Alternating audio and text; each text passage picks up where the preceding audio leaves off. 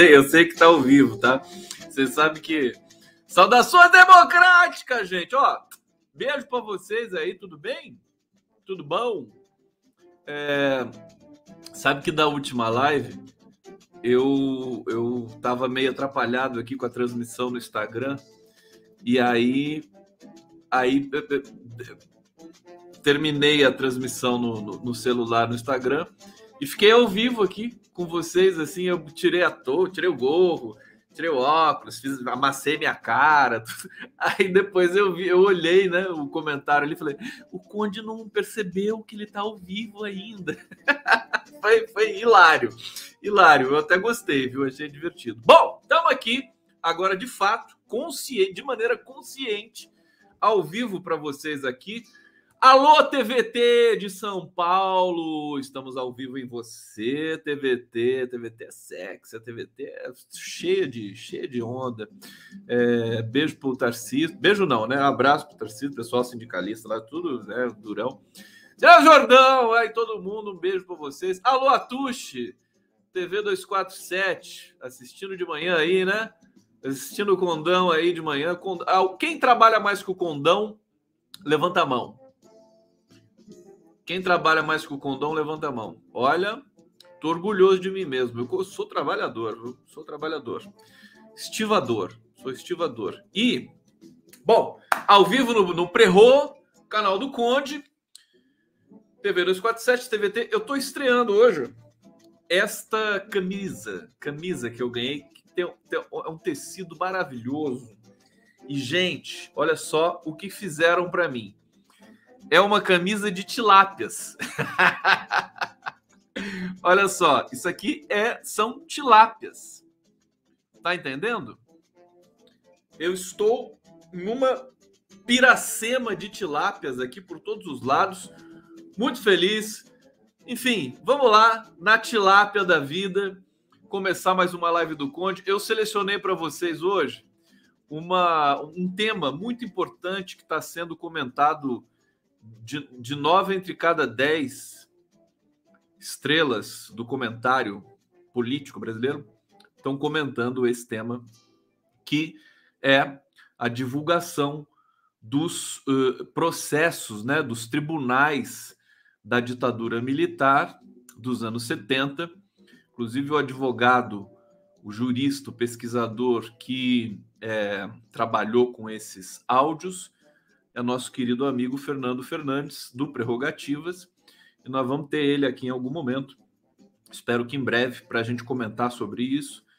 E eu quero dar apenas uma abordagem, porque hoje, vendo a edição do Jornal Nacional, como eu sempre faço, monitorando o inimigo, né? Tapando o nariz para monitorar o inimigo, é, eu fiquei, me deu uma certa preocupação, porque tudo que nós estamos vendo ali nessas gravações é, é, é um, é, é, como se fosse o discurso do próprio Bolsonaro, né?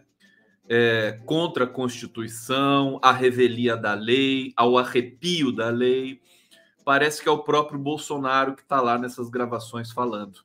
E isso me deu uma certa preocupação do ponto de vista da comunicação, né?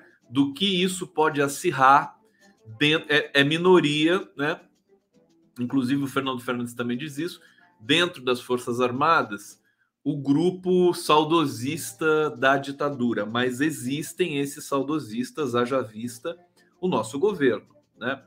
Então, eu é, só, só traria um pouco realmente essa visão do. É, é uma revelação necessária, esses áudios, e eu vou mostrar alguns deles aqui para vocês. É uma revelação necessária, mas eu acho que perigosa. Enfim, é um dilema que nós temos de viver. Nós temos de ir com tudo. Vocês, vocês estão vendo o que eu estou falando. Vamos no empurra, empurra. Né? Por que perigosa? Porque é, pode acirrar esses ânimos. Nós sabemos que tem, tem um grupo dentro da, das forças de, da reserva, ou ali, essa geração 78, que é inclusive tipificada pelo ex-coronel, né? o coronel da reserva, que é o Marcelo Pimentel. Marcelo Pimentel? É isso. é, e que diz que quem governa o Brasil é o partido militar, nem é o Bolsonaro, né? Nem é o Bolsonaro porque ele não tem QI para é, produzir esse, todo, todo, todo esse tipo, né? Todo esse cabide de emprego para militar que virou governo federal e tudo mais. Então, é, vamos ter cuidado. Agora, quero trazer outras, quero trazer as notícias quentes aqui do final da noite para vocês é, e também falar um pouco da campanha do, do, PT, da esquerda, para a presidência da República. Tem muita coisa acontecendo ao mesmo tempo.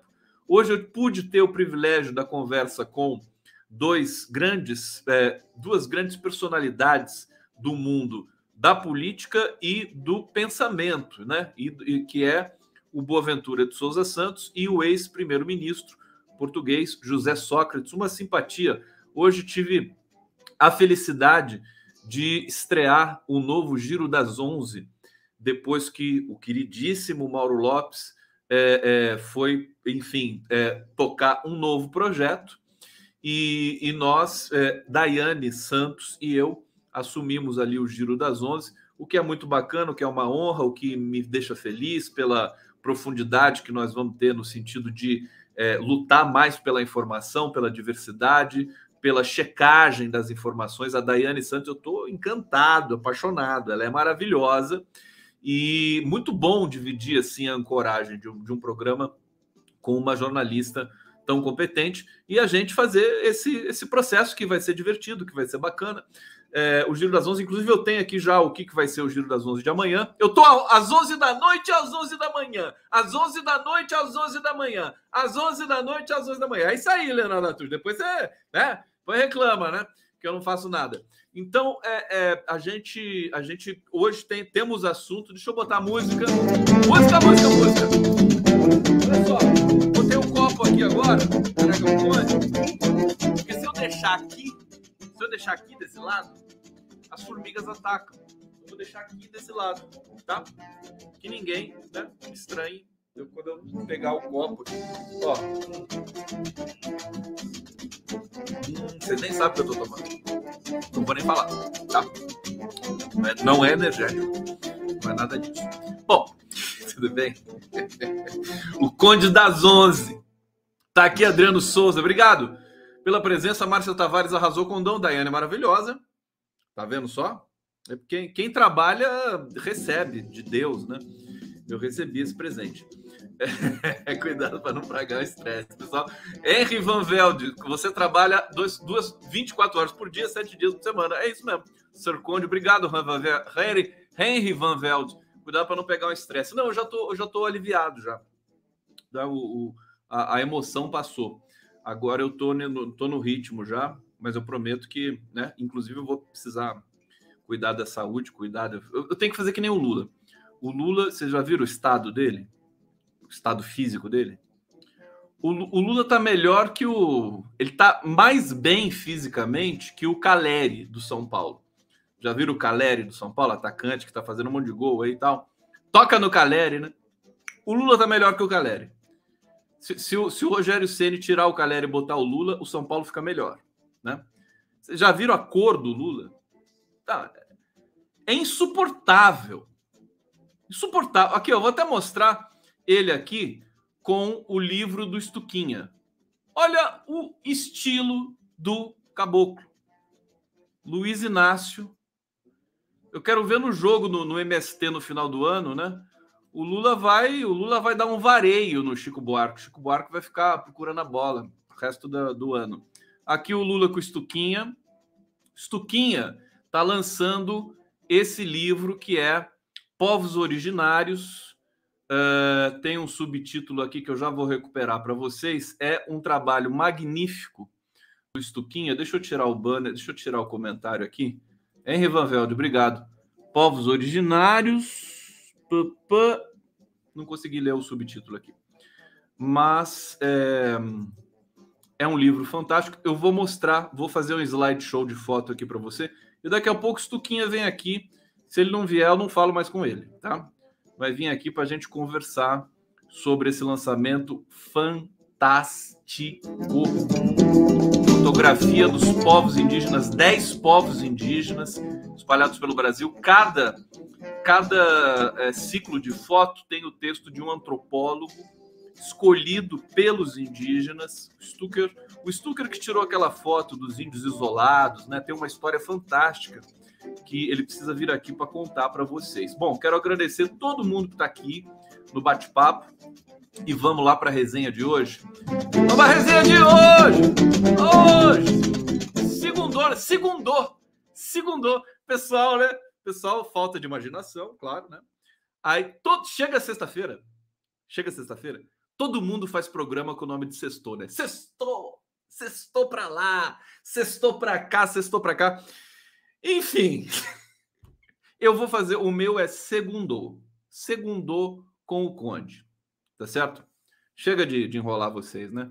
Vamos para vamos a notícia, para o tema principal, que é, é, a revelação dos áudios, né? É, o Fernando Fernandes, né, divulgou, vai ter ainda 10 mil horas de gravações do Superior Tribunal Militar de 75 a 79. É, ele vai poder, esse material poderá ser acessado é, em um site que está em fase de conclusão. Vamos conversar com o Fernando Fernando sobre isso. Chamará Voz Humana. Trata-se de uma parceria do advogado com os professores Gisálio Cerqueira Filho e Gislene Neder, da UF, Universidade Federal Fluminense, e com a Geração Editorial. É, o Fernando Fernandes é, afirma que as sessões realizadas pelo Superior Tribunal Militar em 76 já estão inteiramente transcritas. Será possível saber o número do processo, o relator, o réu e quais os crimes atribuídos. Além dos áudios, haverá a transcrição de todos os votos e das sustentações orais. A ideia era lançar o site só quando houvesse transcrição dos cinco anos de gravação o que demoraria de três a quatro anos. Por isso, contou o advogado, contou o Fernando Fernandes, decidiu, junto à UF, divulgar a transcrição de 1976 e os áudios dos demais anos para quem quiser acessar o material em seu formato bruto. Posteriormente, tudo será transcrito. Olha, uma coisa boa nessa história é que o Fernando Fernandes, juntamente com outros é, atores envolvidos nesse projeto, eles ganharam na justiça o direito de é, pesquisarem esse material, né?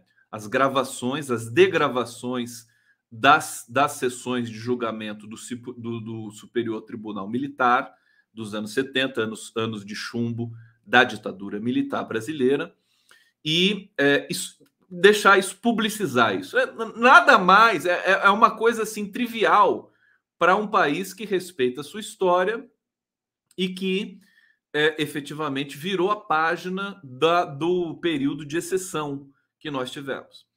É, normal, se, só, não, só não é tão é, habitual, normal, rotineiro, em função de certas características do Brasil, que é, são é, frequentemente é, lembradas por pesquisadores e analistas. Né?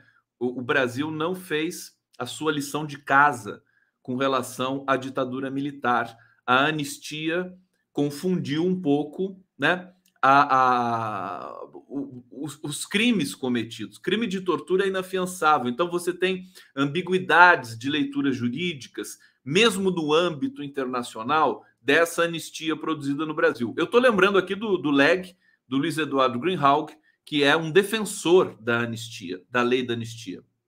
Ele é contra a releitura da lei da anistia. Posso trazer o, LEG, o Luiz Eduardo Greenhalgh, aqui em breve para comentar sobre isso. É, porque ele acha que, enfim, foi, foi correto fazer isso, não tinha outra coisa para fazer naquele momento da história brasileira é, de perdoar aqueles que foram perseguidos e fizeram a luta armada, né? É, e perdoar o Estado que é, os, os, militares que também torturaram e tudo mais é, é uma tese que podemos considerar. É, mas a Argentina e o Chile, por exemplo, fizeram diferente. Os militares foram presos, foram para a cadeia. No Brasil não aconteceu isso. Será que é por isso que nós tivemos de presente agora um Bolsonaro para ensinar para a gente que não se pode fazer esse tipo de processo de limpeza artificial forçada com relação aos crimes cometidos por um estado de exceção? É para a gente discutir. eu tô, tô é, levantando levemente a hipótese do, do, do risco de se revelar tudo isso agora em ano eleitoral, porque vai acirrar, o, o, né? Vamos ter uma insatisfação. Daqui a pouco o Bolsonaro deve falar sobre isso. Daqui a pouco o Braga Neto deve falar sobre isso. Daqui a pouco o clube militar vai soltar uma nota sobre isso, se já não soltou, né? As gravações são repulsivas as gravações são asquerosas. É o que a gente já sabe do período militar. E elas são idênticas, absolutamente idênticas ao discurso do Bolsonaro e desse governo de maneira geral, autoritário, vingativo é, é, e que não respeita a Constituição, que não respeita nada, tá certo? Não respeita nem o sofrimento do povo, muito menos é, tem essa geração de militares cujo perfil psicológico me foi trazido por esse especialista analista chamado Marcelo Pimentel, que é um ex-militar reconhecido aí no Brasil inteiro, é, dizendo que tem um grupo de militares, notadamente essa geração dos anos 70, em que o Bolsonaro se formou na Academia Brasileira de Agulhas Negras, né, Academia é, Militar das Agulhas Negras, que fica em Resende, perto aqui do, da divisa com São Paulo, Rio de Janeiro, São Paulo, é, que eles achavam que eram os donos do Brasil, que eram as únicas pessoas preparadas. É uma espécie de lavagem cerebral, porque o exército promove essa lavagem cerebral. Eu não sei se vocês assistiram, não sei se vocês já assistiram o filme do Stanley Kubrick, que é o é, Full Metal Jacket que é o, o Nascido para Matar. Nascido para Matar. Então, prim, a primeira parte do filme, que é a minha preferida, que é fantástico, fico até arrepiado só de lembrar, é o treinamento dos recrutas, dos mariners, dos é, fuzileiros navais né, americanos. Aliás, não só fuzileiros, mas eles escolhem depois para onde eles querem ir. E, e aquilo é um retrato do treinamento que se, te, que se tem, mais ou menos, né, dentro do, do, dos, é, dentro da rotina militar, que é lavagem cerebral para se respeitar a hierarquia. Então, é um mundo muito específico, perigoso. O sargento Joker, que é, tá aqui o, o Deep Ironic, tá aqui falando e, e, lembrando do sargento Joker, que é, como é que é o nome desse ator? É fantástico esse ator. Não vou lembrar agora, não. Alguém lembra para mim aqui que vocês são muito espertos vocês sabem tudo aqui. Fantástico, o filme é fantástico. E quem faz aquele, aquele soldado é, bobão, gordão lá, também é um grande ator que agora, inclusive, está melhor agora do que naquela época. Naquela época ele já era genial. E o Stanley Kubrick? Alguém já disse aqui o nome do ator?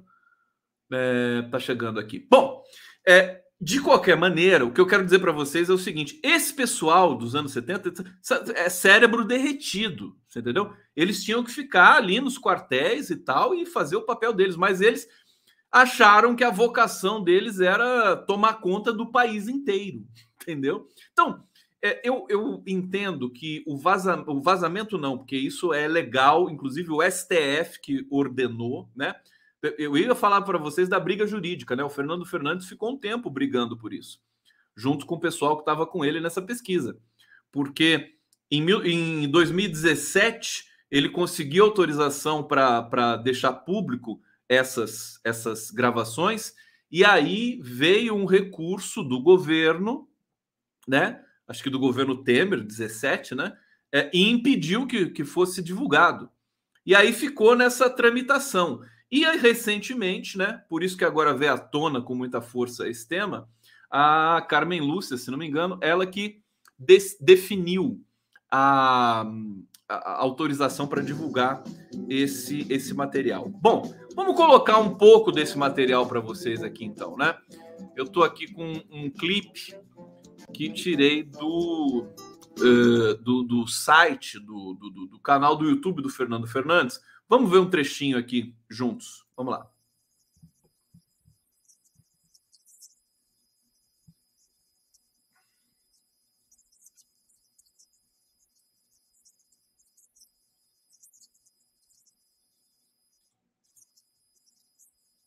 esses arquivos estavam apagados da memória brasileira. Quando nós trazemos de novo, tocamos de novo aqueles julgamentos, nós fazemos ecoar na nossa memória aqueles momentos de denúncia, de sofrimento. Ficou evidentemente demonstrado. Ficou demonstrado que a polícia agiu realmente Estou achando que está muito baixinho aqui o, o áudio dos, das gravações. Deixa eu mudar aqui para ver se a gente escuta. Esse é o Fernando Fernandes, né? Eu obtive uma que a pesquisa. É, ficou muito baixinho. Nós impetramos o mandato de segurança, Constitucional Federal. Mas eu posso pelo menos ler o texto aqui para vocês. Olha só. Revolucionário, deixando de lado a lei, porque pela lei não se pode condenar, de maneira nenhuma. Olha só, eu vou tomar uma decisão revolucionária deixando de lado a lei, porque pela lei não se pode condená-lo de maneira nenhuma. Então é repulsivo, tem histórias você tem é, alguns é, é, julgadores desse tribunal dizendo assim: ah, eu recebo carta da Dinamarca todo dia, eu nem leio mais, né? Pessoas pedindo fim da ditadura no Brasil, o julgamento justo. Esse aqui é por conta do julgamento do é, deputado Márcio Moreira Alves, né? Então, é, só para vocês é, sentirem o gostinho, quer dizer, esse vídeo aqui explica um pouco. Daqui a pouco a gente vai ter um farto material sobre tudo isso. E aí tem gente falando aqui, ah, não sei o que foi revelado. Sabe, vou explicar para vocês o que foi revelado. Foi revelado as gravações do Superior Tribunal Militar do ano de 1976. O Fernando Fernandes conseguiu autorização para revelar até 1979, mas o trabalho é muito grande. São mais de 10 mil horas de gravação.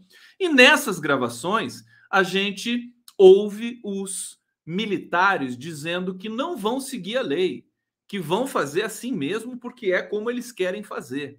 Quer dizer, uma série de desrespeitos claros, verbalizados, né? É, que comprovam o que foi a ditadura militar no Brasil, que não foi nada dita branda. Então, é, é, e assim, só para concluir esse tema e fechar a minha tese, eu, eu, eu acho que é mais do que necessário que esses áudios sejam revelados agora, é, mas o clima no Brasil ainda é um pouco perigoso, embora a gente tenha, enfim, é, tenha visto prevalecer é, uma, um rigor né, agora constitucional, o papel do STF, do TSE. É, vamos, vamos zelar para que isso permaneça. Tá, tá bom? Vocês curtiram esse, esse tema? É um tema importante, tá? Vai ser cada vez mais comentado aí nos próximos dias. Acho que teremos consequências né, é, inevitáveis. Não estou falando de consequências tenebrosas, estou falando de consequências sérias, né? E de declarações que podem pesar um pouco aí no, no, no cenário político. Vamos lá!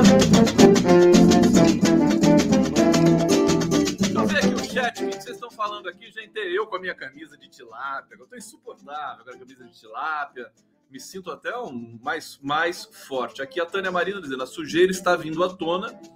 É, aqui, Célia Lacerda dizendo, tem adorador de torturador aqui no chat. Você viu, Conde? Olha, eu, eu não vi, vou ver, possivelmente, mas você sabe o que acontece com esse pessoal que fala que tem que torturar mesmo, que tem que matar mesmo. Na verdade, isso, isso, isso foi é, postulado pela psicanálise, por Freud, já há mais de 100 anos. Né? Isso é, tem, tem a ver com a chamada denegação. Né? É um pessoal covarde, é um pessoal, é, é, é gente fraca.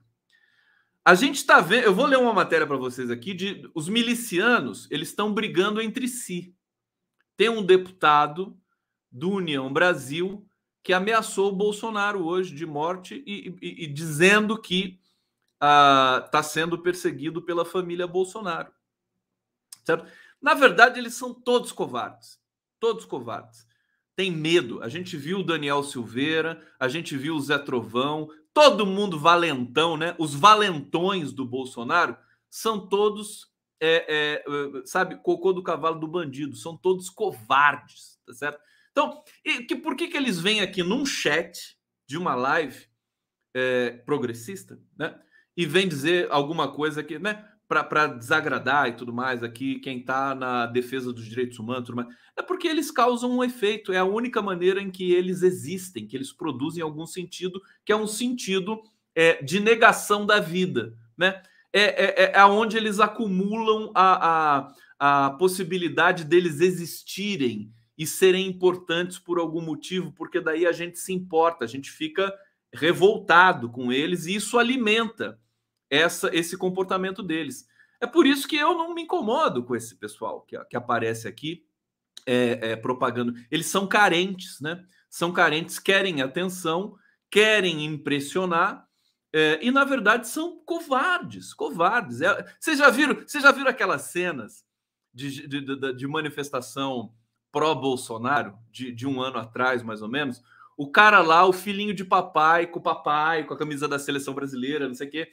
Aí o cara faz alguma merda ali, a polícia pegou e foi levando o cara pro camburão. Ele falou: mãe, mãe, socorro. Esses caras são todos assim, entendeu? Então é, é um perfil psicológico assim, é, é amplo e irrestrito. Deixa eu trazer mais aqui. A Ângela Sadoc está dizendo: não tenho mais estrutura para ouvir isso, acho terrível demais. É, tudo bem, mas eu acho que o país precisa conhecer isso. Aqui a Oliveira está dizendo: os áudios completos estão, já estão no G1. Maravilha.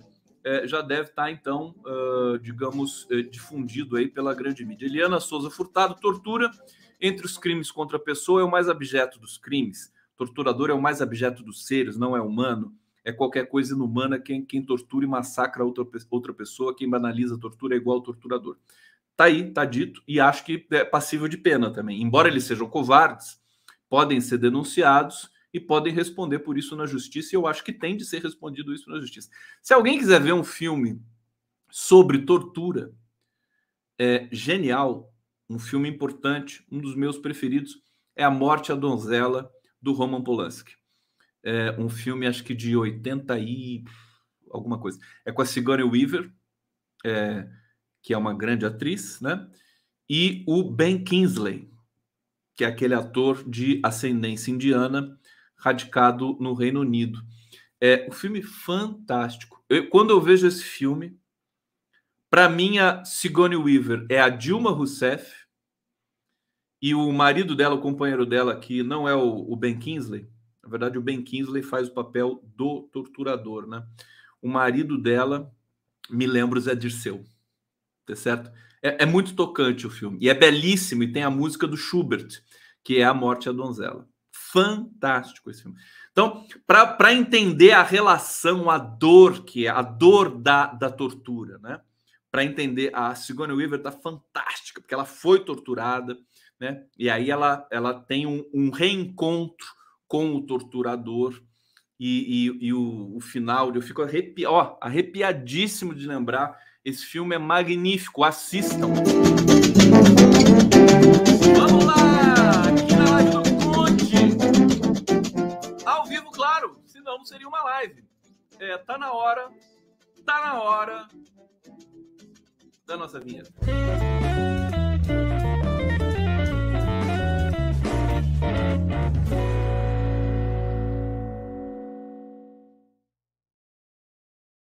Vocês gostam da vinheta, né? Eu também gosto. Eu também gosto. Muito fofa essas vinhetinhas aqui.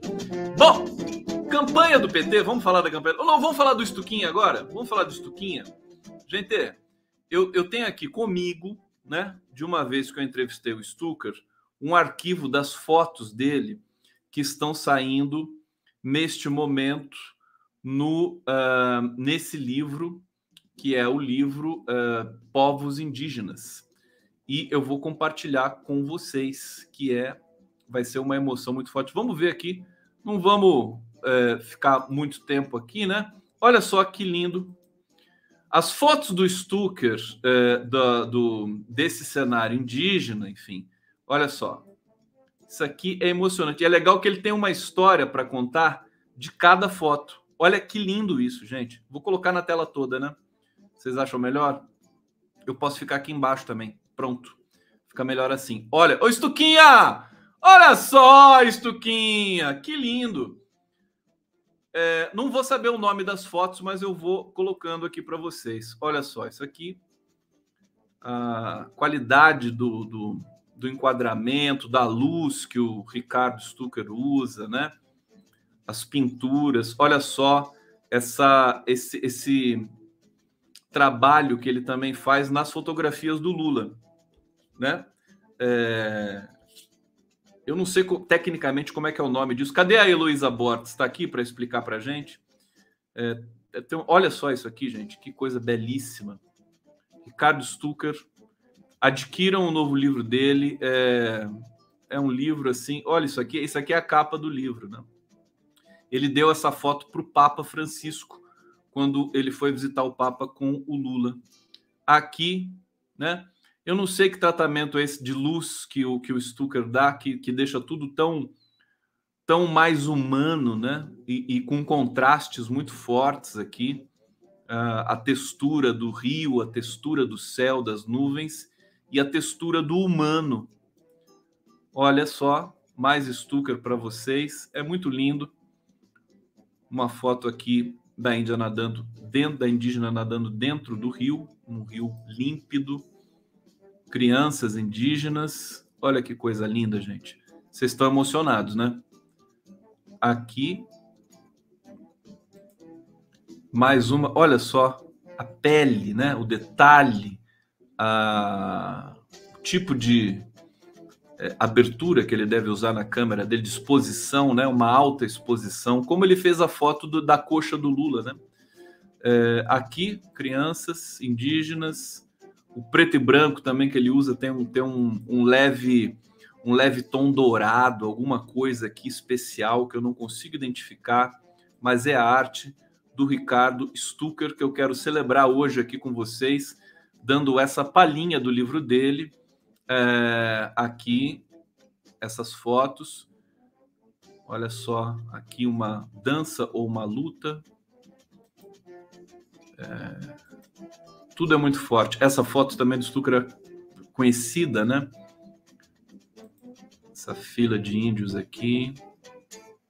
As pinturas. Olha só, é um, um respiro que a gente dá em meio a tanta notícia. Olha que lindo isso aqui, com duas tilápias na mão, hein? São as tilápias aqui desse indígena que certamente é um cacique ou um pajé. Olha, olha o Raoni assim, é, o Raoni, Raoni eu, eu reconheço logo de cara pelo perfil. Aquela cara, né? Claro, né? Ele é o Raoni, é, é, não dá para não conhecer. Bom, tá aqui, gente. Fica aí essa essa leitura aqui do, do trabalho do Stucker. Vamos voltar para nossa pauta. Deixa eu ver o que, que vocês estão falando aqui no bate-papo. Olha só, Vitória, eu amo demais o, o Marcelo está dizendo assim: isso é pacu. Ah, não estraga a minha, a minha brincadeira. Fala que é tilápia. Aqui a Sandra Paulino dizendo: parabéns, Conde, pelo excelente tiro das onze. Parabéns para Daniel dos Santos também. Daiane Santos também. Conceição Ribeiro aqui dizendo sensacional. Vou trazer tuquinho aqui, viu? Ele, ele que me diga não para ele ver o que acontece. Vai ficar fotografando o Lula agora o tempo todo? Ah, tem que, é, tem que também dar um alô para os seus fãs. Agora, gente, quero falar para vocês é, da campanha que a Thaís Marchiori está falando. Live do Conde Uhu, Lula lá. É, deixa eu agradecer vocês pela, pela audiência aqui que vocês estão é, oferecendo. Olha, o meu canal está liderando hoje a audiência aqui, que fantástico, hein? Obrigado pelo carinho aqui. É, assistindo o canal do Conde realmente é uma manifestação de carinho, embora eu seja mega feliz em estar na TVT, no Prerrogativas, no 247, dividindo aí essa, essa audiência que depois somada realmente fica grande, fica bonita. Vou falar da campanha do PT da esquerda. Hoje eu conversei com o Boaventura Souza Santos e o Zé Sócrates e eu recomendo para vocês assistirem pelo menos trechos dessa entrevista, porque é, é uma visão de dois portugueses que amam o Brasil e que admiram o Brasil, admiram o povo brasileiro e admiram demais o ex-presidente Lula, presidente Lula. E, e dizem coisas do tipo que uh, a nossa a nossa esquerda, né, está mais viva do que a esquerda europeia. Né?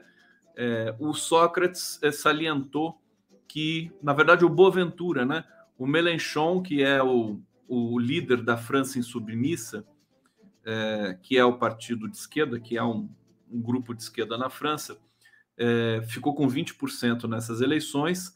A Marine Le Pen foi para 24% e foi para segundo turno com o Macron, que acho que teve 28% da, das, das, dos votos, né? E, e, que se o Melanchon tivesse feito alianças, né? Tivesse unido a esquerda francesa em torno da candidatura dele, ele teria ido para o segundo turno. O resultado foi que a Marine Le Pen foi para o segundo turno, a Marine Le Pen que representa a extrema direita na França. Ora, é, Pra, para o Boaventura, isso é, uma, é um sinal de é, imaturidade da esquerda francesa. Né? E ele destacava, né, entre outras coisas e com outras palavras, certamente muito mais elegantes e profundas do que aquelas que estou aqui relatando para vocês, é, dizendo que a aliança de Lula com Alckmin, o, o Boaventura criticou muito o Alckmin, não perdoa o Alckmin por tudo que fez e por tudo que significou. Mas ao mesmo tempo, ele, o Boaventura diz que é, não tem outra maneira neste momento de é, voltar a produzir democracia e combate à desigualdade no país. Né? Foi muito emocionante ouvir um português né, do, do tamanho do Boaventura dizer isso. E o Sócrates, por sua vez, Sócrates estava super empolgado com essa aliança Lula-Alckmin. É, eu sei que ainda tem muitas sensibilidades e muitas feridas, mas é, é, cada vez mais a gente entende também o que é política. Hoje o Vinícius Carvalho também, olha só, o meu privilégio de fazer interlocução com o Boaventura, com o Sócrates, com o Vinícius Carvalho, com a Daiane Santos. O Vinícius Carvalho me disse uma, uma metáfora do jogo de futebol para a gente entender, por exemplo, o que leva Lula a conversar com Alckmin né, e querer essa conversa e querer essa parceria. É, num, num, jogo de futebol, o cara perde o gol, né? É, beleza, você está assistindo o jogo, está no estádio, né? Perdeu o gol, e daí vai ter o outro jogo na semana que vem. Você vai lá assistir o jogo. É, você não vai ficar lamentando o gol que ele perdeu na semana passada, né? Você não vai ficar lamentando isso. Você vai querer que ele faça gol, que ele, que ele jogue bem e tudo mais. Veja, é, é meio grosseira essa, essa comparação, mas é aquela coisa de você supervalorizar o discurso do passado e, e, ignorar o discurso do presente. Evidentemente, a gente tem que equilibrar essa percepção, mas eu acho que o momento do Brasil pede que a gente seja um pouco mais generoso, pouco mais carinhoso com o Geraldo Alckmin. Eu recebi hoje, eu conversei com a assessoria do Alckmin, daqui a pouco ele vai dar uma entrevista para gente. E, e acho que vai ser uma oportunidade. Já pensou Alckmin o condão? Eu, eu falei para eles lá. Eu falei para eles, ó, o Alckmin, a gente vai dar carinho nele, mas olha, ele vai ter que rir. quem, né, aquela coisa, vou falar, quem ri tem que fazer rir, né? Do, do, tropa de elite, né? Não, imagina, eu quero, eu quero o Alckmin humano. Eu quero o Alckmin, é, é, é, sabe, contando histórias da, da infância, adolescência, enfim, as agruras, tudo. Seja lá se a vida dele não foi muito emocionante, mas claro que foi também, né? Ele enfrentou uma campanha, várias campanhas difíceis. Então, enfim, ele vai chegar aqui, vamos, vamos estar tá perto e vamos conhecer um pouco melhor. É, eu estava lembrando aqui que o pessoal está fazendo tanto meme com o Alckmin. O, acho que o Gregório do Vivier compartilhou assim, né? Bom, Alckmin era médico, é médico, como foi o Che Guevara, né? Che Guevara foi médico, o Alckmin também é médico. Aliás, o Alckmin é anestesista e homeopata. Já pensou o Alckmin homeopata, né? Medidas homeopáticas na economia? Acho que não. Vamos lá. Bom, daí,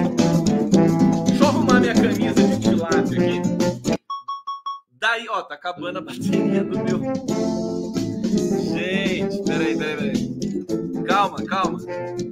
Tá tudo bem, tá tudo bem. Vamos colocar aqui a minha, o meu carregador. Pronto. Pronto. É, aí vem uma, uma questão. Acupunturista, não homeopata, desculpa. É acupunturista mesmo. Eu confundo acupuntura com homeopatia. É quase igual, né? Quase igual. Desculpa. É que não tem nada a ver com homeopatia ou, ou Alckmin? Nada. Então, tudo bem. Tá bom, desculpa. Eu tô meio, tô meio Rolando Lero, né? Lembra do Rolando Lero na, na escolinha do professor Raimundo, né? É, do que morreu Dom Pedro II? O Dom Pedro, Pedrinho morreu! Não é? Bom, campanha do PT. É, tem, tem rumores, e acho melhor eu falar isso do que as pessoas da direita, né? De que há divergências ali, o que, o que para mim faz o sentido né, na campanha do PT, na condução da campanha. É, os é, líderes dessa campanha, notadamente Franklin Martins, né? Com quem de vez em quando eu troco algumas mensagens, é, não querem dar entrevista nesse momento e acho que eles têm todo o direito e razão disso também, né? Até porque uma campanha é um, é um processo muito delicado. É, mas é, muita gente começa a se perguntar, gente, muita gente da esquerda começa a se perguntar como vai ser a campanha do PT, né? Qual vai. Porque, porque o, o, o militante, o eleitor do PT é qualificado ele conhece marketing político, pelo menos um pouco. Ele conhece a literatura, ele conhece a história, ele é exigente, ele é ciumento, né? O eleitor do PT é ciumento, ele não gosta de que chegue um marqueteiro assim que ninguém conhece e vá logo, né, fazendo a campanha. É, é delicado, é muito passional. A esquerda brasileira ela é muito passional nesse sentido. Então, é, permitam-me que eu especule um pouco com relação à campanha. É, primeiro, primeira nota que eu quero dar é, foi plantada, e eu vou usar a palavra plantada porque não sei até que ponto isso é real, mas de qualquer maneira está aqui publicado no Globo. E eu tive relatos de amigos de que realmente o slogan que foi para a TV aberta da campanha do PT do Lula não foi muito feliz. E aqui eu vou ler então um trecho da, da matéria da Malu Gaspar, que diz o seguinte: insatisfação do PT com vídeos de Lula pode fazer partido rever contrato com o marqueteiro. Eu não sei se isso de fato. É, inclusive, acho que o 247 repercutiu essa matéria, se tornou realmente aí. Não sei até que ponto ela foi checada né, com os, a Glaze Hoffman, por exemplo. Bom, é, primeiras sessões do presidente Lula na televisão no rádio desagradaram em grande parte o Partido dos Trabalhadores, diz a Malu Gaspar. Quadros de diferentes alas da sigla resumem o trabalho dos vídeos como uma oportunidade perdida. Faz, faz parte errar, né? A avaliação é de que as peças dirigidas pela agência MPB Estratégia e Comunicação é, apresentaram um Lula muito racional, com um discurso que o eleitor mais simples não entende. Olha aqui, que crítica interessante. Por isso que eu levo a sério essa matéria da Malu Gaspar até certo ponto, porque faz sentido, né? Faz sentido. É, veja, é bom que o PT tenha é, integrantes com espírito crítico. Isso, isso é que faz a força do PT. É ter, em vez de ficar bajulando, ai que lindo, ai essa campanha ficou maravilhosa. O cara vai lá e diz, fala, isso aqui não tá bom não que mudar isso aqui. É, então, eu, eu acho importante trazer esse debate para vocês também. Calma que eu já vou chegar no slogan. É, então, aqui, né? É, disseram que a propaganda não fala com o povo, tampouco transmite emoção. Duas características frequentemente associadas ao ex-presidente das pesquisas qualitativas do partido. Bom, é discutível. Eu, eu gostaria de discutir com quem acha, quem achou isso da campanha, embora eu acho que em parte tem, tem, eles têm razão. Mas assim, só a presença do Lula, já a, a memória que o Lula traz para o povo brasileiro, o rosto dele, né, a voz dele, o tom de voz dele, já é emoção pura. Então, não tem muito. Você não... Por isso que eu, eu digo assim, ser marqueteiro do Lula é muito fácil. Tem, tem, como é que tá aqui? Tem gente, tem é, Bolsominion aqui É, se tiver, deixa eu, deixa eu bloquear então, né? Deixa eu ver o que está acontecendo. Aqui, tá vendo? Quando eu não consigo bloquear, é porque o cara é um robô mesmo. Né? Deixa eu ver como é que ele está aqui. Bom, então não vou perder tempo bloqueando aqui essa figura horrorosa. Tá, tá reclamando aqui. Por que, que você tá aqui então na live, seu animal? Hein? Tá aqui dizendo, odeio babação. Tem ninguém babando aqui não. Você que tá babando aqui na, na frente da live. Não é? Eu não vou responder esse animal, né? Pelo amor de Deus. Bom, voltando aqui, vamos voltar aqui para a matéria da, da Malu Gaspar. O interlocutor de Lula disse que a reação a inserções dentro do partido foi ruim. É, foi tão ruim que Augusto Fonseca, que comanda a MPB, terá de rebolar para manter o contrato com a legenda. Segundo esse aliado, o PT já está discutindo uma forma de fazer mudanças. É, um dos vídeos, por exemplo, o petista cri, é, critica a política de paridade do preço internacional do petróleo adotada pela Petrobras e promete resolver a alta dos combustíveis abrasileirando a petroleira. É, em tese, isso aqui não dialogaria com o povo. Eu também não subestimaria o povo. O povo entende muita coisa que muita gente da elite não entende. Em outra, Lula se limita a dizer que não faltava comida no tempo do PT e encerra com o slogan adaptado da campanha de Barack Obama em 2018 e 2008, o Yes We Can, de uma forma que provocou gastura nos petistas. A propaganda de Lula diz: se a gente quiser, a gente pode. Entre os petistas, o tom na condicional recebeu diversas críticas. Como assim, se a gente quiser? A gente quer e a gente vai. É isso que tinha que ser dito, resumiu um aliado próximo a Lula. Bom, eu estou dizendo isso para vocês porque vocês são inteligentes, né? Que vocês são público qualificado aqui na que em geral, em geral, é, militância, assessores, tudo mais, pede, eles sugerem, não, não vamos falar disso, né? Isso aqui a gente fala internamente, mas eu tô nem aí, cara. Você entendeu? Eu gosto de temas espinhosos aqui para a gente tratar na live. Não tem, negócio, não tem esse negócio de facilitar, não. E, então, eu, eu acho, por exemplo, se a gente quiser, a gente pode, eu acho que isso não vai mais aparecer na campanha do Lula. Eu achei também que não foi muito bom. Tá certo? É, agora acontece, né? O cara fecha um contrato, tem todo um protocolo de fazer. O Lula não pode fazer sozinho a, a propaganda dele. Aliás, já que eu falei do Stucker hoje aqui, gente, posso, posso falar um segredo para vocês?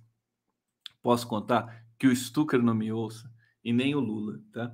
Mas assim, ó, de coração, com todo o amor que houver nessa vida se, se, a, se a campanha do Lula ficasse com o Stucker, só o Stucker e só o Lula, gente, seria muito melhor, sabe, do que esse filtro marqueteiro, sabe, industrializado, né, que tem por aí, né, que tem, mas você imagina o que, que é o mundo da publicidade no Brasil, com todo respeito, né? Tão acostumados com Rede Globo, tão acostumados com, acostumados com bônus de volume, então fazem campanha para qualquer político, né?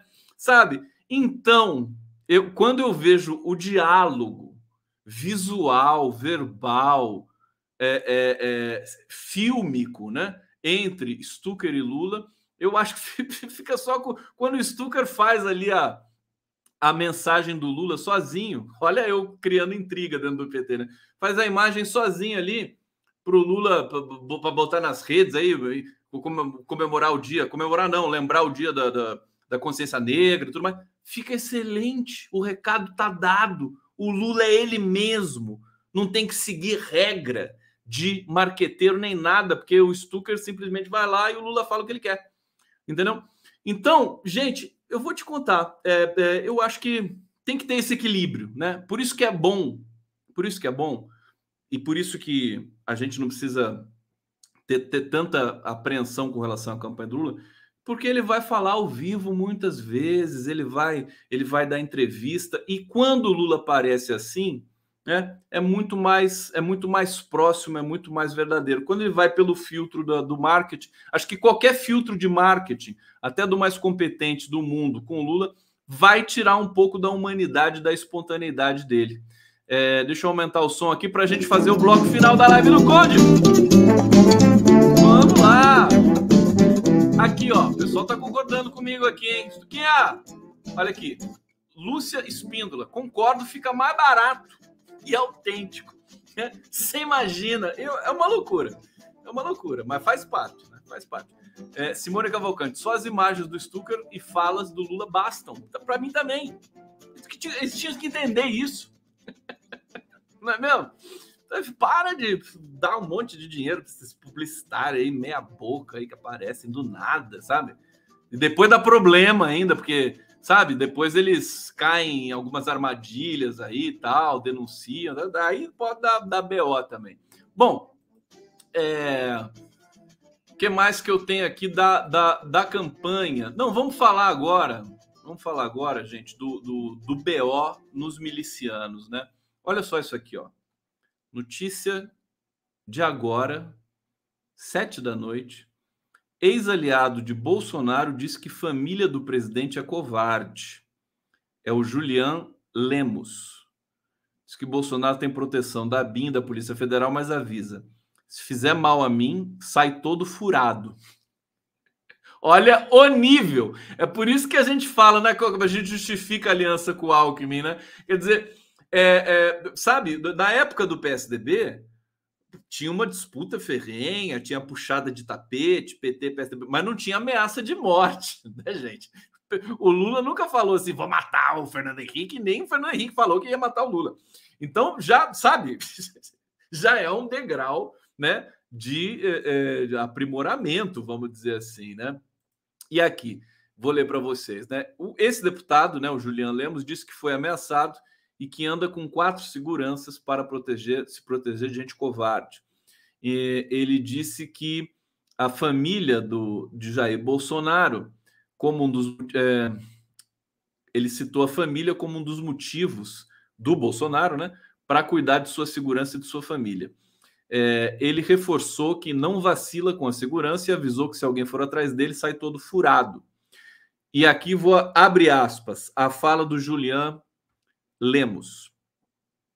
Já tive ameaça, ameaça de gente frouxa. Não vacilo com segurança, ando com quatro seguranças, sei de onde eu vim.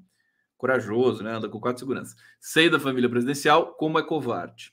Eles têm força da ABIN. A acusação é gravíssima, hein? E ninguém tá falando disso. É, eles têm a força da ABIN, da Agência de Brasileira de Inteligência, da Polícia Federal é, e eu cuido da minha proteção, da minha família de forma muito cuidadosa. Sou um, sou um homem de segurança, atirador profissional, não dou vacilo. Se vier, se fizer mal a mim, sai todo furado. Olha o nível, o nível. Olha, seria muito, muito, mas muito bom para o Brasil se essa bandidagem. Vou, vou fazer discurso de, de direitista moralista, né? Se essa bandidagem toda se matasse, né? Bolsonaro, deputado miliciano, esses vagabundos aí, Daniel Silveira, tá? O, o, o, ótimo seria isso, né? Se eles, enfim, acho que dá uma arma na mão de cada um, né? Vamos fazer assim, né? Pega o fim de uma motociata, né? De uma bruxociata do Bolsonaro. Acabou a motociata? Beleza. Chama, chama os deputados lá valentões, né? Todo mundo que é valentão lá do que apoia Bolsonaro. Todo mundo valentão, chama todo mundo. Oh, vamos ver se vocês são valentão mesmo. Dá uma, dá uma Glock né, para cada um, né? dá uma arma para cada um, carregada, evidentemente, e solta. Solta na, na, na, floresta, não sei, em algum lugar fechado aí para não ter problema. E assim, quem sobrar vai levar um milhão. Pronto. Isso não é legal? É uma coisa bonita, é entretenimento, tal, pode ser até um programa de televisão, alguma coisa assim. Eles são tão valentões, né? Querem mostrar força, testosterona, né? Aquela coisa, Viagra, né? Tal. Ah, bota então cada um aí com, com né? Do, dá um arco e flecha, não arco e flecha não, porque arco e flecha é, do, é dos indígenas dá, dá uma pedra, um tijolo, arma que eles gostam tanto e solta por aí pra gente ver o que acontece. Desculpa, né? Tô sendo cínico, né? Mas eu, tudo bem, né? Não tem problema. Faroeste Caboclo, Jogos Mortais, com Bolsonaro e família. Eles não, não se acham os bambambãs e tudo mais. Bom, para vocês dormirem felizes, felizes, é, notícias aqui expressas para vocês ficarem é, animados, porque eu tô animado. A gente vai vencer essa parada, né? É, deixa eu só trazer aqui programa da Federação PT, PCdoB, PV defende taxação de grandes fortunas e revogação da reforma trabalhista e teto de gasto. Vai revogar. Toca no Lula que o Tuca revoga, que o Lula revoga. Vai revogar. E o Alckmin vai apoiar, que vai ser é, vingança poética, né? O Alckmin que apoiou o teto de gastos e apoiou a reforma trabalhista vai revogar, mudou, mudou, mudou de partido, mudou de opinião. É, bancada do PT entra com ação contra subvaliação, subavaliação de 46 bilhões na privatização da Eletrobras. Olha, se não é o PT para é, fazer essa vigilância num governo fim de festa, fim de feira, fim de catástrofe, querendo vender tudo ao apagar das luzes, em conluio com o empresariado é, é, das elites brancas brasileiras, incluindo aí Rede Globo de televisão, as maiores fortunas do Brasil, eles estão querendo aproveitar a raspa do tacho fascista, né? Antes de Bolsonaro dar adeus, eles querem, né? Correr, pegar tudo que é possível, porque sabem que vai entrar um governo democrático, vai entrar um governo popular que mais uma vez vai dividir o bolo com a, a, grande maioria da população trabalhadora brasileira. Eles não gostam disso. Brasileiro trabalhador vai voltar a andar de avião, vai voltar a é, fazer o seu, a, comprar a sua picanha, vai voltar a ir para a praia também, não vai ser a praia só dos, dos riquinhos é, da, da, de São Paulo, né? E, então, eles estão eles estão se preparando para isso, quer dizer, vão ter que engolir seco, né? Que o Brasil vai ser um país soberano e próspero de novo depois dessa tragédia do golpe de 2016, aliado ao ódio de classe e que nos legou a figura mais abominável da história da política mundial, que é Bolsonaro. E, enfim, a despeito de tudo isso, eu estou dizendo para vocês, vocês estão me acompanhando aqui, é, é, no empurra-empurra, na confusão geral, é, a gente vai virar essa página. Nada de querer tudo limpinho, bonitinho, uma campanha certinha, tal, né, cheia de qualidades, nada disso. Não vai ser assim, não tem de ser assim. Gente, tudo bem? Vocês gostaram dessa brincadeira aqui hoje? Live do Conde é explosão, vocês sabem disso, né? Explosão. É, deixa eu convidar vocês para a programação de amanhã. Ó, Giro das 11 amanhã, vamos receber Daiane Santos e eu, vamos receber o Alexandre Padilha, Evelyn Melo, que é uma advogada, Pagu Rodrigues, que é uma indígena advogada. Amanhã dia 19 de abril, aliás, daqui a pouco, né? Em um minuto será dia do índio, que é o dia do índio dos direitos indígenas, é, para uma é, repaginação desta data que é um pouco ambígua e um pouco folclórica, né? Na verdade, é Dia dos Direitos Indígenas, né? Edson Caiapó, grande pesquisador indígena com doutorado, enfim, uma figura fantástica, e a Laís Gouveia. Esse é o Giro das 11 de amanhã. E amanhã, no podcast do Conde, na TVT, ao vivo, para vocês, eu recebo a Avelim Buniacá Cambiuá essa é, indígena maravilhosa, que tem um recado muito forte para dar também para todos nós na esteira do aldeamento à democracia. Tá? E às 23 horas eu vou estar aqui com vocês de novo. Música. Obrigado pela presença de vocês. Eu vou deixando um beijo, tá? Lembrando, vou ficar com a minha camisa de tilápia aqui até amanhã, não vou tirar mais. Amanhã eu vou fazer o giro com ela. Ela é tão gostosa, gente. Não tem nem noção. Beijo. Tá bom? Obrigado, viu?